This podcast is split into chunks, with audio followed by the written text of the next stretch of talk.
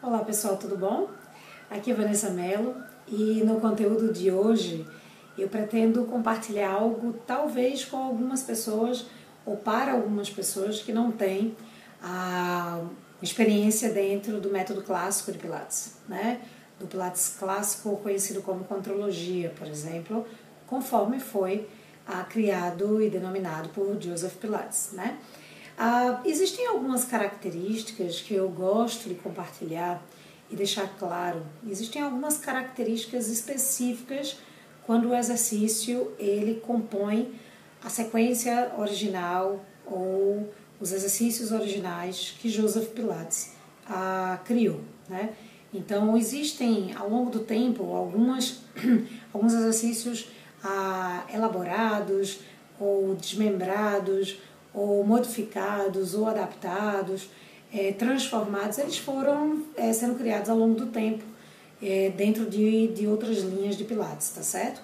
Dentro da configuração mais original, então o que, que chama a minha atenção? Quando é que um exercício ele é a, o mais próximo ou de repente é conforme originalmente foi determinado, né? Então eu costumo dizer, ele é conhecido com seu nome em inglês, porque daí ele se torna universal. Então não costumamos fazer a tradução aqui no Brasil para o teaser. Um exemplo, mesmo que saibamos qual é a tradução e o nome que se dá do teaser aqui no Brasil, por exemplo. Mas teaser vai ser teaser aqui, ou vai ser teaser no Japão, ou vai ser teaser na Alemanha, ou vai ser teaser nos Estados Unidos. Então, costumamos fazer isso, é, esse universo clássico, costuma fazer isso para que a gente tenha uma, para que tenhamos uma, uma, uma um nome único e a gente não fique com quatro nomes diferentes possíveis ou de repente até com as traduções, infinidade de nomes para um exercício só. Isso para o campo científico, para que a gente possa publicar, para ensino, fica tudo muito mais fácil quando a gente tem um nome só para um exercício. Né? Então, por exemplo, a, o teaser, ou footwork, ou sideband. Então são sempre nomes em inglês, tá?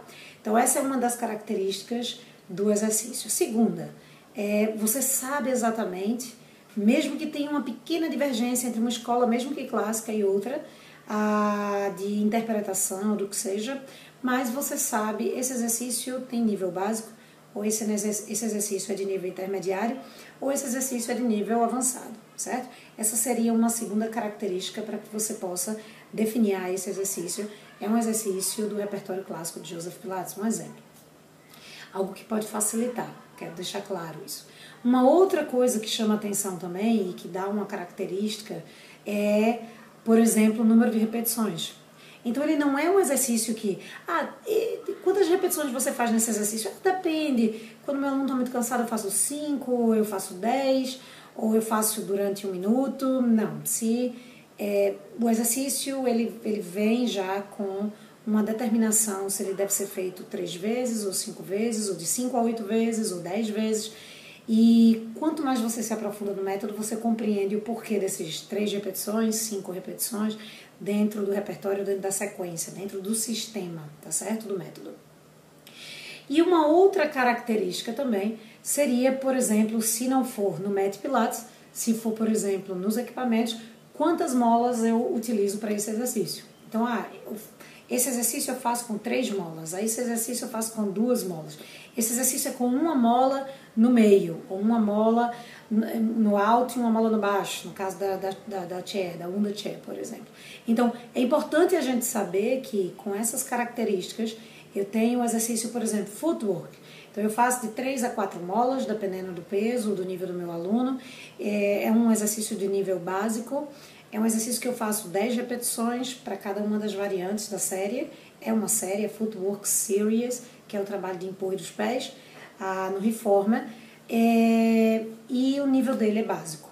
Mesmo que ele exista no repertório até o avançado, ele é um exercício de nível básico. Então, essas são algumas características que fazem com que a, facilite, na verdade, o nosso, a nossa compreensão dos exercícios que são dentro do método os exercícios criados originalmente, tá certo? Então, conheça a, a essência, conheça a, os fundamentos, conheça a base, vá em busca da raiz, porque tudo vai fazer muito mais, muito mais sentido, ainda que você permaneça dentro do sistema que você não só escolheu trabalhar, ou foi jogado trabalhar para trabalhar, mas faz muito sentido quando você consegue ir a fundo a, na raiz da questão, compreender algumas determinadas coisas para que você possa expandir a sua linha de conhecimento, a sua margem de conhecimento a respeito do método, tá bom? Então, espero que tenha sido útil. É, ficamos para a próxima com mais conteúdos. E um cheiro no coração. Tchau, tchau.